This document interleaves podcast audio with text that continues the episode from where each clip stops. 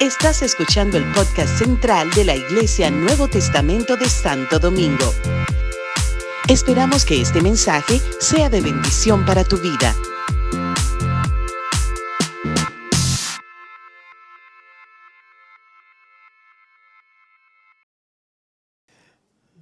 Dios amado, tú sabes, Señor, que el tema que nos ocupa esta mañana es un tema bien delicado y que por lo tanto necesitamos, Señor, experimentar tu gracia especial esta mañana para poder entrar en la dimensión de esta palabra. Por favor, Señor, no nos pagues conforme a lo que merecemos. Páganos conforme a tu gracia y a tu misericordia este día. En el nombre de Jesús. Amén.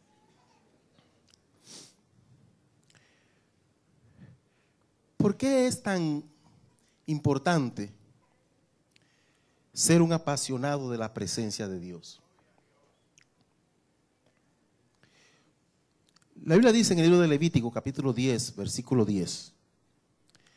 No se preocupen en buscar muchas citas hoy, solamente escuchen. Dice, para poder discernir entre lo santo y lo profano, y entre lo inmundo y lo impío. Literalmente dice ese texto eso. Todo el protocolo de la presencia de Dios instaurado en Israel, el único objetivo era que usted y que yo pudiéramos discernir entre lo santo y lo profano, y entre lo inmundo y lo limpio. O sea, Dios se propone a través de toda una liturgia, de un ritual que llevó años instaurarse.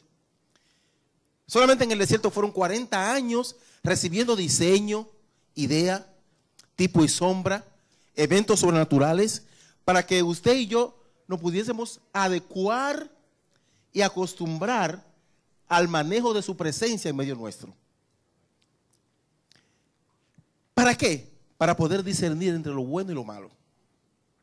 Entonces, es obvio que no podemos, humanamente hablando, discernir entre lo bueno y lo malo por nuestra inteligencia.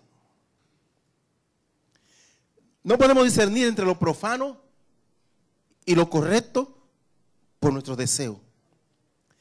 No podemos discernir, no podemos discriminar entre lo pecaminoso y lo santo por lo que yo sé, o por lo que yo tengo, o por lo que yo he aprendido, o por lo que yo heredé, o por lo que yo tengo. Es imposible. Ningún individuo, mujer u hombre, ha podido nunca establecer su vida en santidad por sí mismo. Ha necesitado de la presencia de Dios para poder establecer la santidad en su corazón. Moisés sabía esto. Y ante la empresa de sacar al pueblo de Israel de Egipto e introducirlo en la tierra prometida, ante el gran reto de abrir el mar rojo en dos, de repente él dice, ¿qué voy a hacer? Y él le dice, Señor, mira, si tu presencia no va, no nos saques de aquí. Porque él sabía que humanamente era imposible lograr los objetivos de Dios conforme al diseño de Dios, conforme al plan de Dios. Era imposible sin su presencia. Así que Dios se ha ocupado, y esta mañana procuraré, si el tiempo me lo permite, se ha ocupado de establecer un protocolo para manejar su presencia entre nuestros medios. Y lo vamos a hacer viendo gente que no lo logró. hay cuatro personajes en el Antiguo Testamento, hijos de sacerdotes,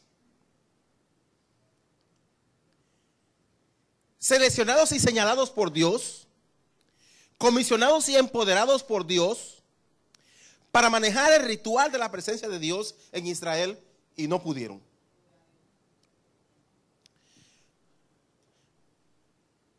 Esta historia está contenida en el libro de Primera de Samuel, capítulo 2, capítulo 3, capítulo 4 y capítulo 5 y capítulo 6, lo que le voy a compartir. De repente, Israel es sitiado por Filistea y es desafiado a la guerra. E Israel trata de ganar la guerra por su propio medio y en el primer intento pierden 14 mil hombres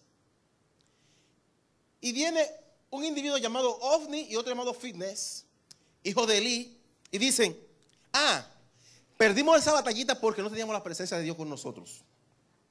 Traigamos la presencia de Dios al campamento de la batalla y vamos a tener la victoria. Pero traer la presencia de Dios, y comienza a comprenderme desde ahora, hacia el campamento de la guerra, no es una actividad física, no es una actividad de trasladar un elemento de un lugar a otro. Es una actitud y una aptitud histórica que tiene que comenzar en tu vida antes para luego poder transportar la presencia de Dios. No es mover el arca, no es mover el púlpito de aquí hacia acá. Eso lo hace cualquiera. Ahora, moverlo dentro de los preceptos, dentro del diseño, dentro de la onicuidad, dentro de la pulcritud que Dios demanda, solamente lo hacen los santos. Cantar para el Señor lo hace cualquiera. Pero cantar para el Señor y abrir los cielos y que la presencia descienda, lo hacen los santos. Pastorear una iglesia lo hace cualquiera. Pero pastorear una iglesia donde el Espíritu de Dios more y Dios hable y se manifieste y se manifiesta, solamente lo pastorean los santos. Componer una canción la compone cualquiera, pero componer una canción que trascienda tiempo y espacio y que donde quiera que se cante haya una unción extraordinaria, solamente la componen los santos. Ovni y Finés, que eran los hijos de Elí, y Elí que era un sumo sacerdote con profundo problema de conducta y de actitud, de pecado, nunca corrigió a sus hijos. Así que él sabía que sus hijos hacían dos cosas. Primero se comían lo más gordo de, la ofrenda, se lo llevaban para su casa. Y segundo, se acostaban con las mujeres que iban a ofrendar en el mismo templo. Oiga esto. Qué bárbaros, ¿no? En el mismo lugar de sacrificio, ahí tenían sexo con las doncellas que venían a sacrificar al Señor. Las seducían con algún artilugio del diablo y se acostaban con ella en el mismo lugar de sacrificio. Así que cuando la presencia de Dios se fue, obviamente ellos no podían discernir entre lo correcto y lo incorrecto, entre lo santo y lo profano, entre lo limpio y lo sucio, porque la presencia de Dios no estaba. Volvamos a la historia que le quiero contar. Y dijeron, ah, es que la presencia de Dios no está con nosotros. Por eso perdimos esa batallita. Vamos a traer el arca con los elementos santos y sagrados pongámoslos en el campamento de batalla y Dios nos va a dar la victoria. Creemos a veces que la victoria que Dios puede darnos es porque podemos manejar a Dios como si fuera un títere o un amuleto. Dios no es títere ni es amuleto. Hay un gran problema con esta generación de creyentes, manejando a Dios como si Dios fuera un amuleto hablando de, de una palabra, de una, de una, llave, de una casa, de una jipeta, de un avión, de un viaje, de una visa, como si Dios, si eso fuera lo que a Dios le importara del ser humano. Para usted ser bendecido, bendecida, no necesita una visa. Necesita la presencia de Dios en su corazón. Porque si no tiene la presencia de Dios, la visa se va a convertir en una maldición. Para usted ser feliz, no necesita riqueza. No necesito, una cuenta jugosa. A propósito, eh, ¿puedo hackear esa cuentecita? Vaya. Para la iglesia allá de, de, Punta Cana. Wow, 3 millones de pesos.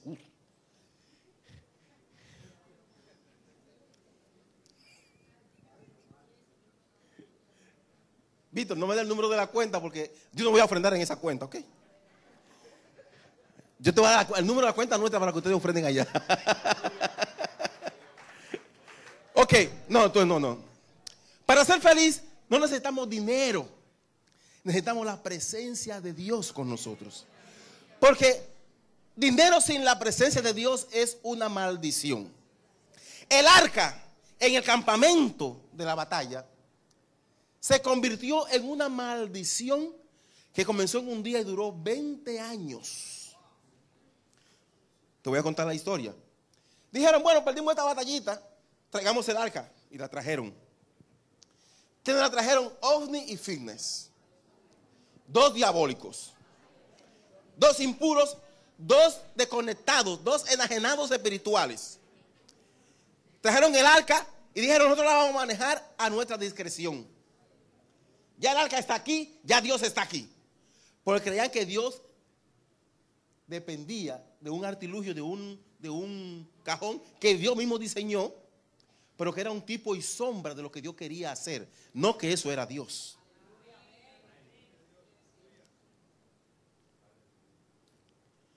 Tu matrimonio no es Dios, es un tipo y sombra de lo que Dios quiere hacer en tu vida. Tu empresa que tú tienes no es Dios, es una proyección de Dios en tu vida. La novia que Dios te dio en estos días no es Dios, es una proyección de Dios en tu vida.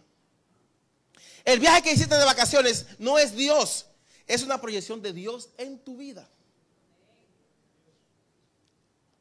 Así que ellos trajeron el arca y vinieron los filisteos y le dieron una tremenda pela. Escapó un solo hombre de Benjamín. Murieron 30 mil personas ese día. OVNI y Fitness murieron. Y Elí, que estaba en la puerta de la ciudad, sentado en una silla, obeso, dormitando y ciego, porque ya Elí, además de estar ciego físicamente, hacía más de 15 años que estaba espiritualmente ciego. ¿Cómo dice que Elí estaba espiritualmente ciego? Bueno, si leemos la historia de Ana, comienza en, en, 1 Samuel capítulo 1, cuando Ana está orando, él cree que Ana está borracha.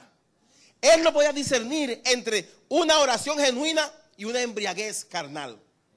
Cuando un sacerdote, un pastor, un líder de alabanza, quien sea, no puede discernir entre una oración genuina y una falsa, hace tiempo que perdió la visión. Cuando hay alguien buscando a Dios realmente y usted no puede darse cuenta como pastor que esa gente está pasando por una crisis espiritual profunda,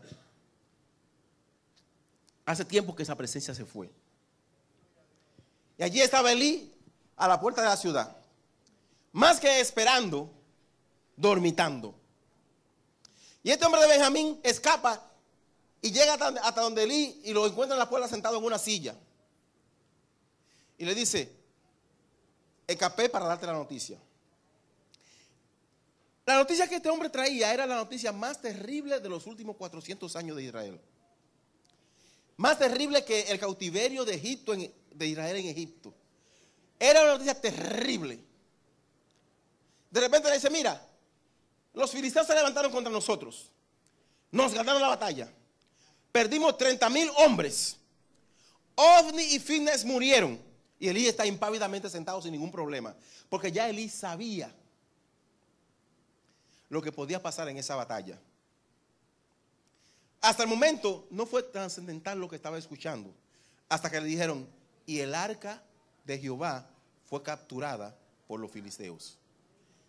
Cuando él escuchó que la presencia de Dios cayó en mano enemiga, se fue para atrás, se desnucó y se murió en el acto. No lo mató la noticia de sus dos hijos muertos. No lo mató 30 mil hombres que perdieron. No lo mató perder la batalla. Lo mató el conocimiento de, y la conciencia clara de que perdió la presencia de Dios. 20 o 15 años después de haberla perdido en su vida, en ese momento, en ese momento funesto y triste, es que se da cuenta que ya la presencia de Dios no está con él. Qué terrible. Cuando pasa algo extraordinariamente malo, es que decimos, oh, pero Dios no está conmigo. Pero hace tiempo que tu corazón está descarriado en, las cosas pequeñas, las pequeñas moscas que dañan el frasco de perfumista. Y cuando viene a perder ya toda la operación, es que te das cuenta que perdiste la presencia de Dios. Pero ya hace tiempo que la presencia de Dios no estaba ahí. En el caso de Elí, hacía años. Digo que hace más de 15 años porque dice, y Samuel, el joven Samuel ministraba delante de Elí y Dios le habló. Dice, el joven Samuel, capítulo 2 de 1 Samuel. El joven Samuel ya Ana oró, Dios le dio un hijo, subió varios años a, adorar al Señor, pasaron años, Samuel un joven, Ana sacrificó y ofrendó a Samuel como nazareo, lo dejó en el templo y bajó sola. Pasaron años. Y todavía Dios le está hablando a Samuel, ya siendo Samuel un joven, y Elí no se está dando cuenta. Dios tiene que hablar tres veces a Samuel para él decir, ese es Dios. Porque había perdido la afinidad del oído de la presencia de Dios. Ya no había un solo reducto de la presencia de Dios en la vida de Elí. El hombre llamado, comisionado, instaurado, entrenado, capacitado, facultado para interpretar, olfatear, oler, escuchar, ver la presencia de Dios, la había perdido hacía años. Ahora la perdió real y efectivamente de por, por todo. Y los filisteos creyeron haber tenido una gran conquista de la presencia. Dijeron, ahora sí. Tenemos a Dios con nosotros. Ahora que somos imbatibles. Así que la presencia, yo necesito tres sillas aquí adelante. Tres sillas. Cuatro. De frente a los hermanos. Aquí. Siéntate tú mismo ahí. ¿sí? Quédate tú mismo aquí. Y tú también quédate aquí. Ven, quédate aquí. ¿Me faltan dos? Sí, ven, Richardson, trae una. Y te sienta en ella. Me falta otra. Yo, tráeme esa tú y quédate aquí.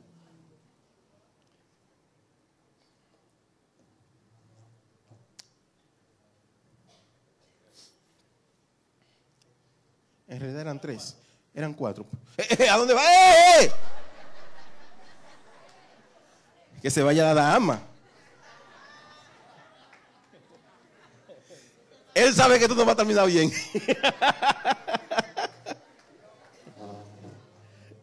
ya él sospecha que tú no vas a terminar bien. Y de repente el, el arca, la presencia de Dios, cae en manos de los filisteos. Y cae, el primer lugar donde llega es una ciudad llamada Asdod. Cuando busqué a Asdod, significa el que lo echa todo a perder.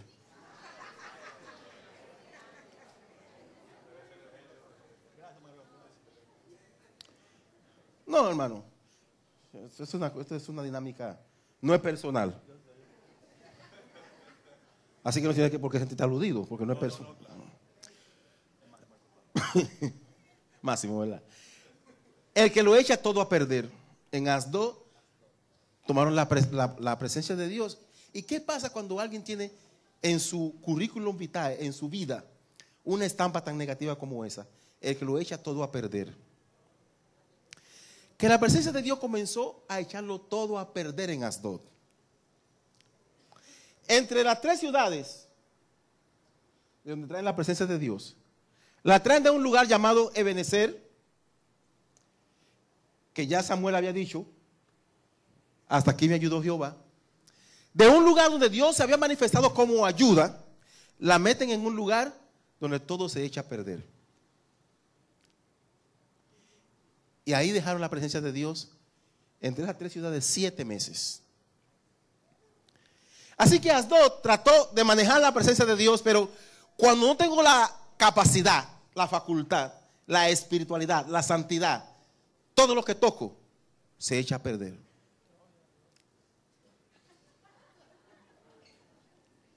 No me toque nada, por favor. Por favor. No quiero que esto se vaya, puede reprender el demonio y cosas aquí. Lo echó a perder Asdo. Así que Asdo hizo, toma, y le pasó la presencia de Dios a Acrón, otra ciudad, perdón, a Gat. Gat. Gat significa lagar, el lugar de opresión, donde todo es pisado y pisoteado.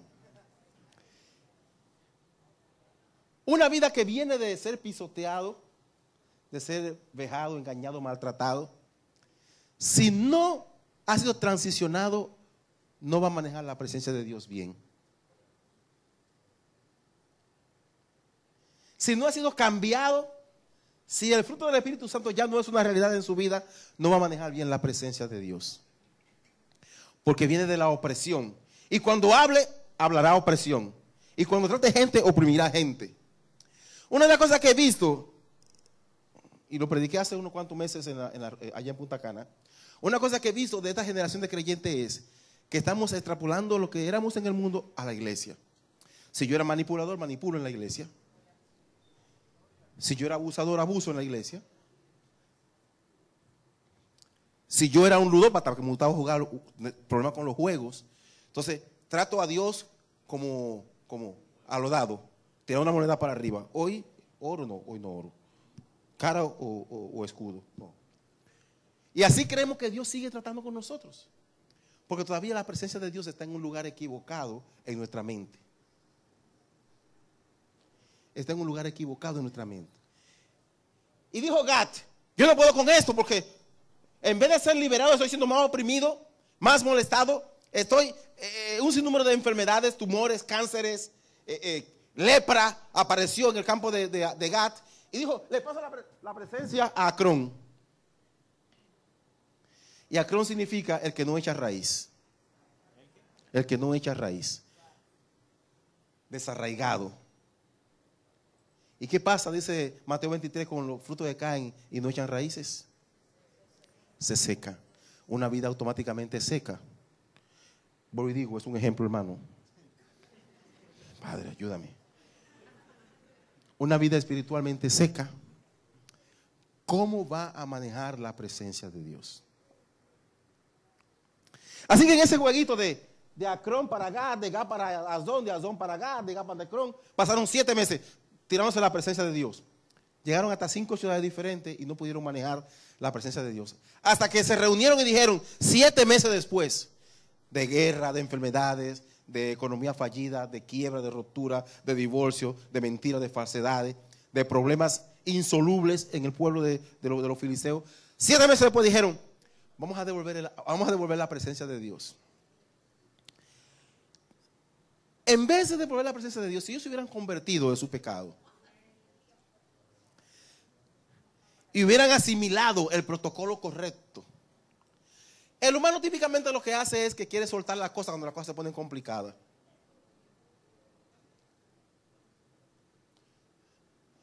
Los que me leen, no sé si leyeron el artículo sobre el dejar ir, el let it go. Todo lo queremos ya, se va, lo solté. No pude con eso, lo solté. El niño estaba criado. Yo solté ese niño en banda, pero el niño tiene dos años. No es verdad que yo me voy a complicar mi juventud criando este carajito. Lo solté en banda, que salga lo que salga.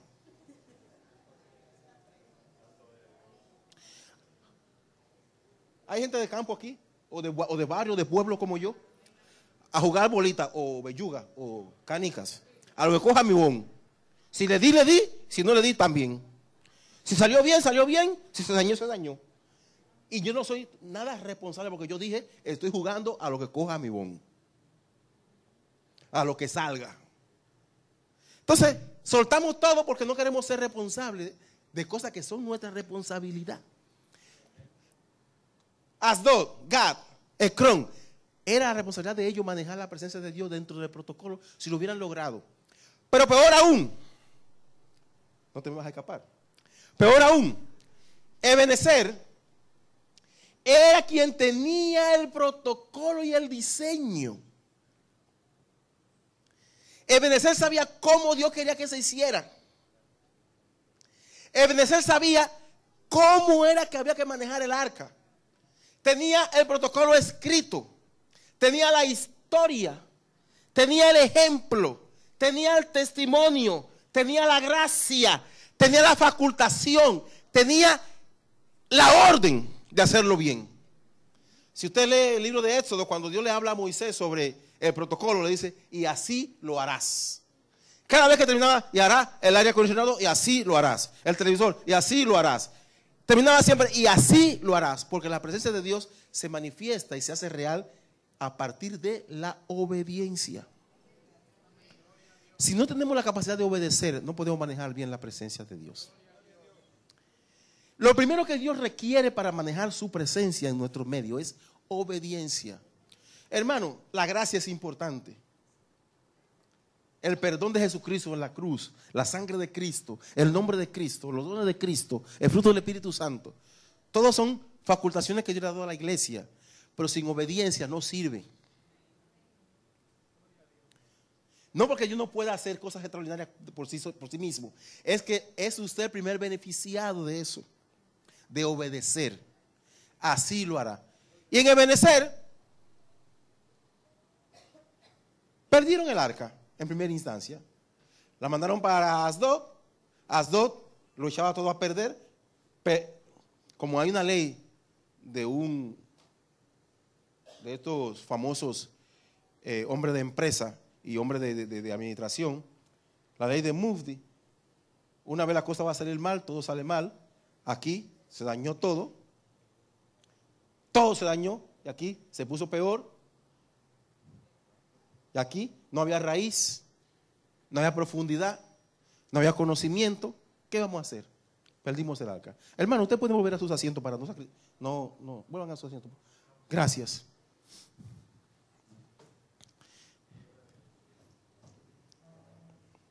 Así que devolvieron el arca. Y dijeron, ah, no puedo manejar esto. Esto es demasiado grande. Esto es, demasiado, es un compromiso demasiado grande, demasiado extraordinario. Vamos a devolver esto. Y vamos, ¿sabes lo que vamos a hacer? Vamos a mandarlo, ahora vamos a mandarlo con una ofrenda, con una dote. Y agarraron el arca, la pusieron en una carreta con dos vacas, pusieron unos ratones de oro, porque habían, habían tumores y ratones que se, se daban en la piel a la gente, e hicieron eso de oro y lo pusieron en el arca. Y el arca llegó, las vacas caminaron. Esto le va a sonar duro, pero es increíble que dos vacas podían manejar la presencia de Dios mejor que tres ciudades.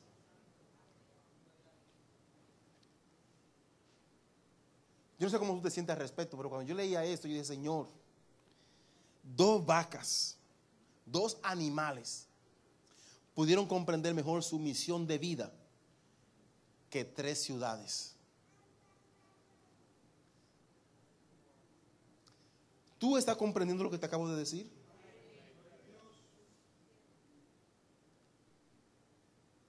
El instinto animal funcionó mejor que la inteligencia humana. ¿Tú comprendes lo que te estoy diciendo? Ojalá que tú lo pudieras escribir y guardármelo por ahí eso, porque después no me acuerdo de ello. El instinto animal funcionó mejor que la inteligencia humana. Los animales se comportaron mejor que los seres humanos con la presencia de Dios.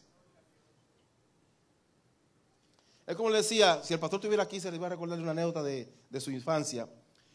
La pastora Felicia, su mamá, le decía, hasta los chivos se arrodillan para pararse de la cama. Así que vaya a orar, le decía Felicia a, sus hijos. Es verdad, cuando el chivo se va a parar, se arrodilla. Hasta los chivos se arrodillan cuando se van a parar. Los animales reaccionaron mejor a la presencia de Dios que los seres humanos. Aleluya. Devolvieron la presencia de Dios a una ciudad que era una ciudad conquistada antiguamente por Josué. Aunque estaba en el territorio de los filisteos, era una ciudad judía. Y allí el arca pasó 20 años en esa ciudad. 20 años. Se necesitó que Dios cambiara el sistema de gobierno de Israel a partir de Israel querer rey, cuando Dios era su, su Dios y su rey. Dios cambió la teocracia por una monarquía.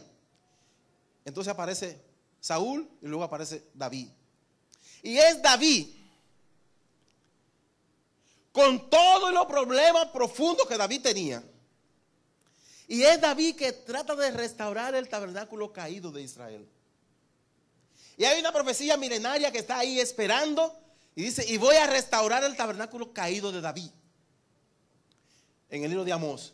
El Señor está buscando la oportunidad para restablecer su presencia en nuestros medios. La presencia de Dios no es una adoración bonita, un santuario lindo, climatizado.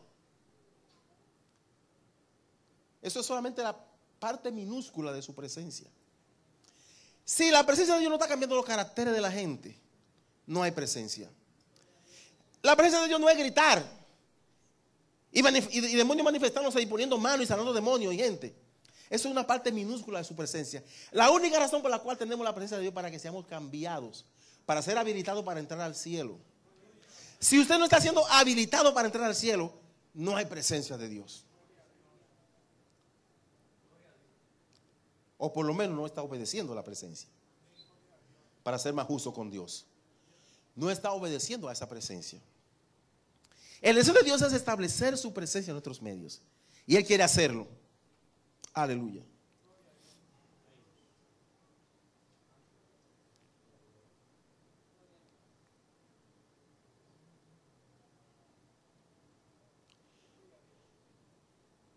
Es obvio que la presencia de Dios tiene enemigos. Desde la misma fundación del mundo, la presencia de Dios ha tenido enemigos milenarios. Tiene al diablo, tiene al mundo y tiene a la carne. ¿Sabe cuál es el enemigo más poderoso en contra de la presencia de Dios? La carne.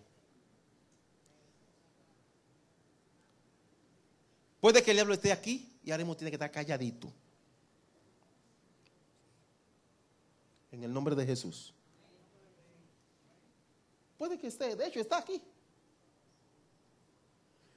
Pero a mí no me importa. A mí lo que me preocupa es si tú me estás entendiendo.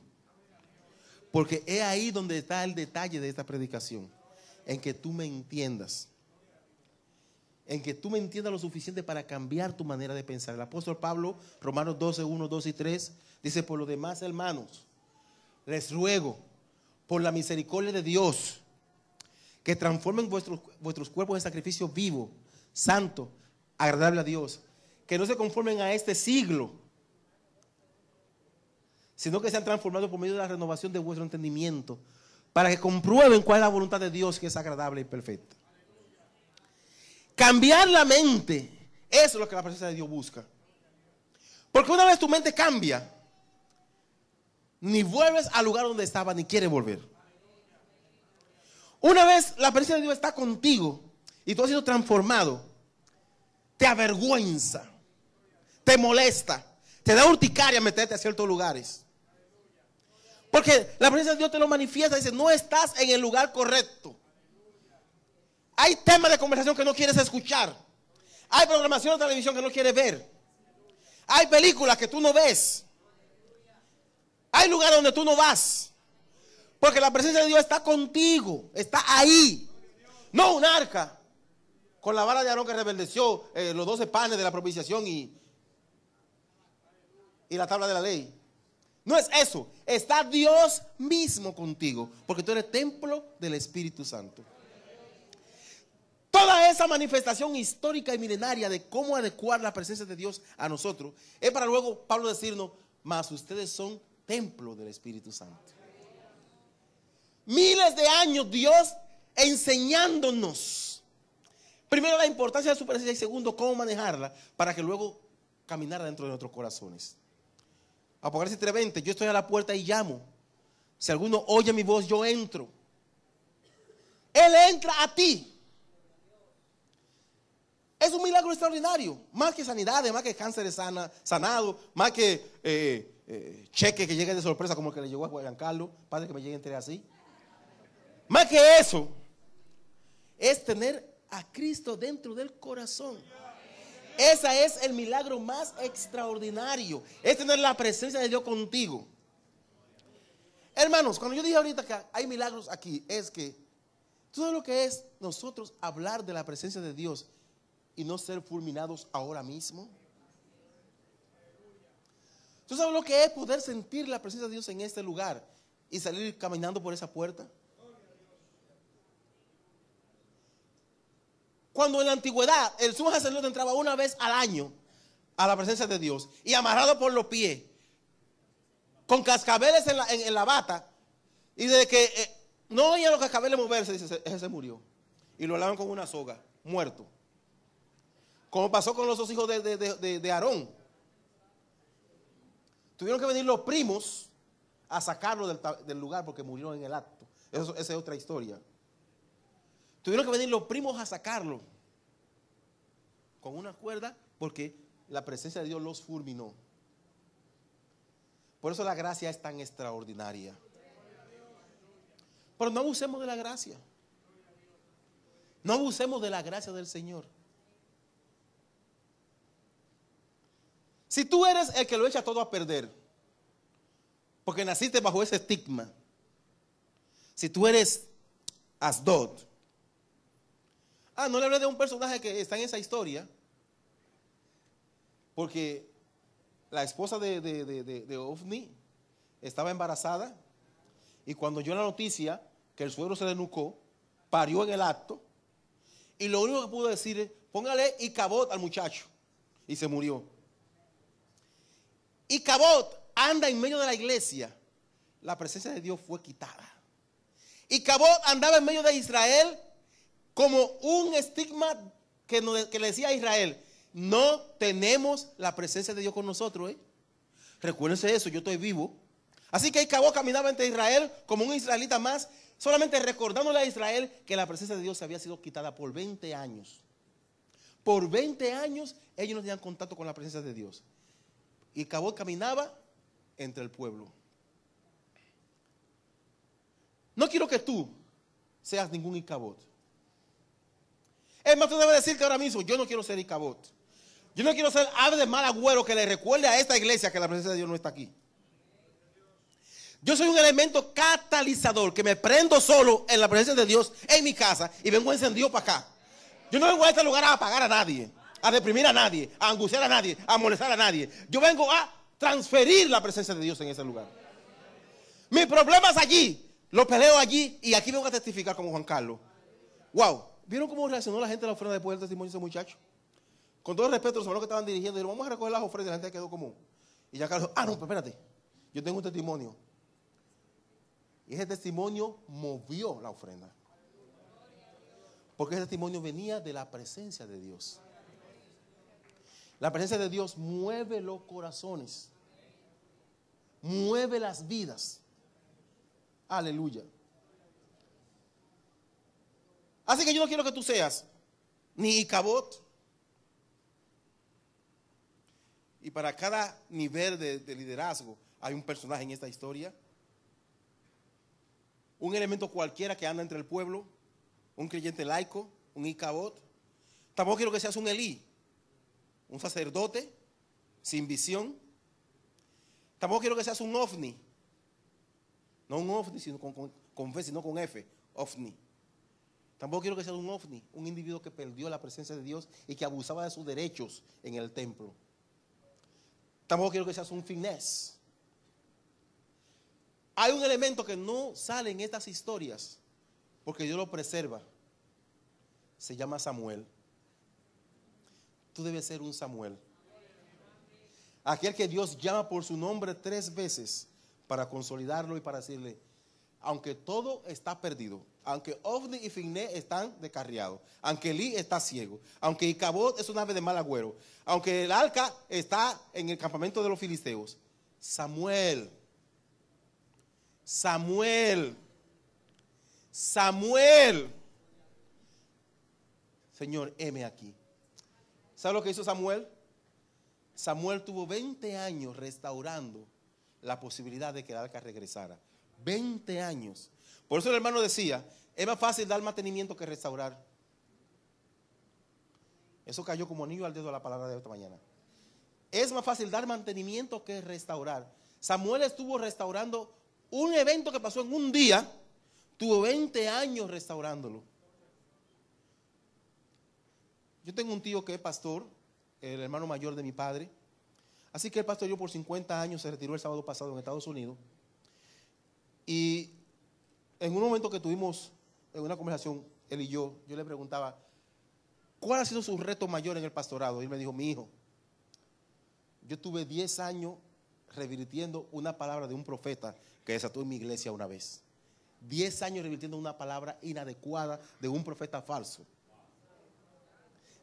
10 años restaurando un mensaje de 45 minutos. Es mejor dar mantenimiento que restaurar. Así que la presencia de Dios fue restaurada por Samuel y luego Dios quitó a Samuel y le dio el chance. En, ahí mismo con Samuel vino David. Saúl fracasó. David fracasó en, dos intentos. Hasta que él dijo, no, no, no, Señor, enséñame la forma correcta. Y David dijo, tráigame a los sacerdotes, búsquenme los libros de la ley, búsquenme la historia, búsquenme el procedimiento, búsquenme el libro de políticas y procedimientos de esta situación. Quiero hacer lo correcto. Porque donde yo estoy, yo quiero estar cerca de la presencia de Dios, cerca de mí. ¿Y sabe lo que era el tabernáculo caído de David? Una leona con cuatro palos al lado de su ventana. Ahí estaba el arca de la presencia de Dios, cuando él la pudo traer de nuevo a Jerusalén. No era un templo suntuoso como el templo de Salomón. No era un tabernáculo como el tabernáculo de Moisés. Era un lugar prácticamente insignificante. Pero el valor espiritual de eso era lo importante. Una tienda con cuatro, una lona con cuatro palos y ahí estaba el arca. Cerca, al lado del norte en Sion, decía David. Ahí cerca de mí. Porque él anhelaba la presencia de Dios. Por eso él dice en el Salmo 16, versículo 11, que en la presencia de Dios hay plenitud de gozo, delicias a su diestra. Delicias a su diestra. Plenitud de gozo. Termino con esto, para orar por todos nosotros, incluyéndome a mí mismo. ¿Qué te está haciendo infeliz? ¿Qué te está llevando a la quiebra? ¿Qué te está haciendo infructuoso en tu ministerio? ¿Qué está acabando con tu vida? Te lo voy a decir esta mañana. Se llama la falta de la presencia de Dios en tu vida. Restaura esa relación con Dios y verás cómo se restaura tu finanza, tu matrimonio, tu vida, tu liderazgo. Restáuralo restáuralo. Yo soy un, modestamente hablando, un hombre que ha tratado de vivir en la presencia de Dios toda la vida por los últimos 40 años. Y estoy sumamente preocupado por mi vida devocional. Y le decía al Señor anoche, Señor, yo todavía no he visto la manifestación gloriosa de lo que significa realmente tu presencia en mi vida. Yo quiero más de ti. Quiero más de ti. Te necesito. Necesito tener esa relación tan íntima, tan íntima. Por eso le predicaba a la iglesia sobre la intimidad. El domingo pasado decía, intimidad es igual a tiempo con Dios. Pasar ese tiempo, tiempo, tiempo, tiempo, tiempo. Manejando tiempo con Dios. Eh, eh, eh, trabajando tiempo con Dios, pensando tiempo con Dios, llevando productos tiempo con Dios, en la carretera tiempo con Dios. Porque quiero restaurar eso. Yo lo necesito. Porque el infierno estará lleno de gente con el conocimiento, pero sin la vida. Y yo no quiero irme con el conocimiento, que Dios me ha dado mucho, a Él sea la gloria, para el infierno, por el amor de Dios. Eso es estúpido. ¿Me disculpan la palabra? Yo quiero entrar al cielo. Yo no solamente yo, yo quiero entrar con mi mujer, con mis hijos y con mi iglesia. Amén. ¿Y tú? Te lo voy a repetir. Yo quiero entrar al cielo con mi mujer. Miren, que ella se fue para Detroit hace como, hace un mes y pico, estuvo en Detroit como un mes o dos meses. Y yo dije, mira, si tú no vas, yo te voy a buscar. O sea, yo no puedo estar tanto tiempo sin ti, o sea. ¿Y para qué, Freddy? No, no para nada, ¿eh?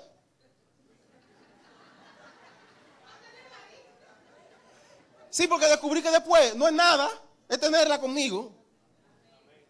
Eso es todo, varón. Ya son 30 años de casado, ya no hay esa, ese fervoroso sexo que había cuando yo tenía 15 años, 18, 20. Es tenerla cerca de mí, eso es todo. Ahí conmigo. Que esta mañana, cuando yo me levanté a las 5 de la mañana para venir para acá, ella se tiró de la cama. Mi amor, ¿te cogió el día? No, no, está todo bien, sí, todo, todo bien. ¿En qué te ayudo? Ve despierta Fredito, que nos vamos, que tiene que llevarme. Ah, yo me encargo de eso. Váyate, arréglate, que yo me encargo del otro. Eso es todo lo que yo quiero. Es todo. Sí, porque aquí la gente pensó en otra cosa, eso es todo. todo es todo. Es ridículo después de estar 30 años con una persona no quererlo, no extrañarlo, no desearlo, no necesitarlo.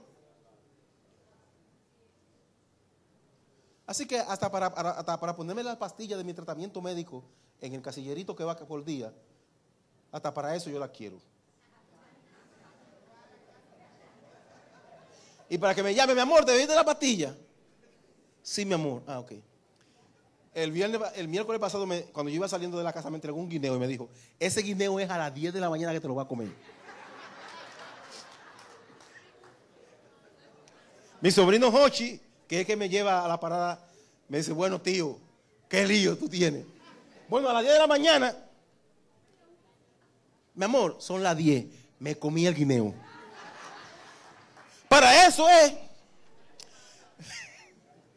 Lo demás es añadidura. Es para eso, hermano.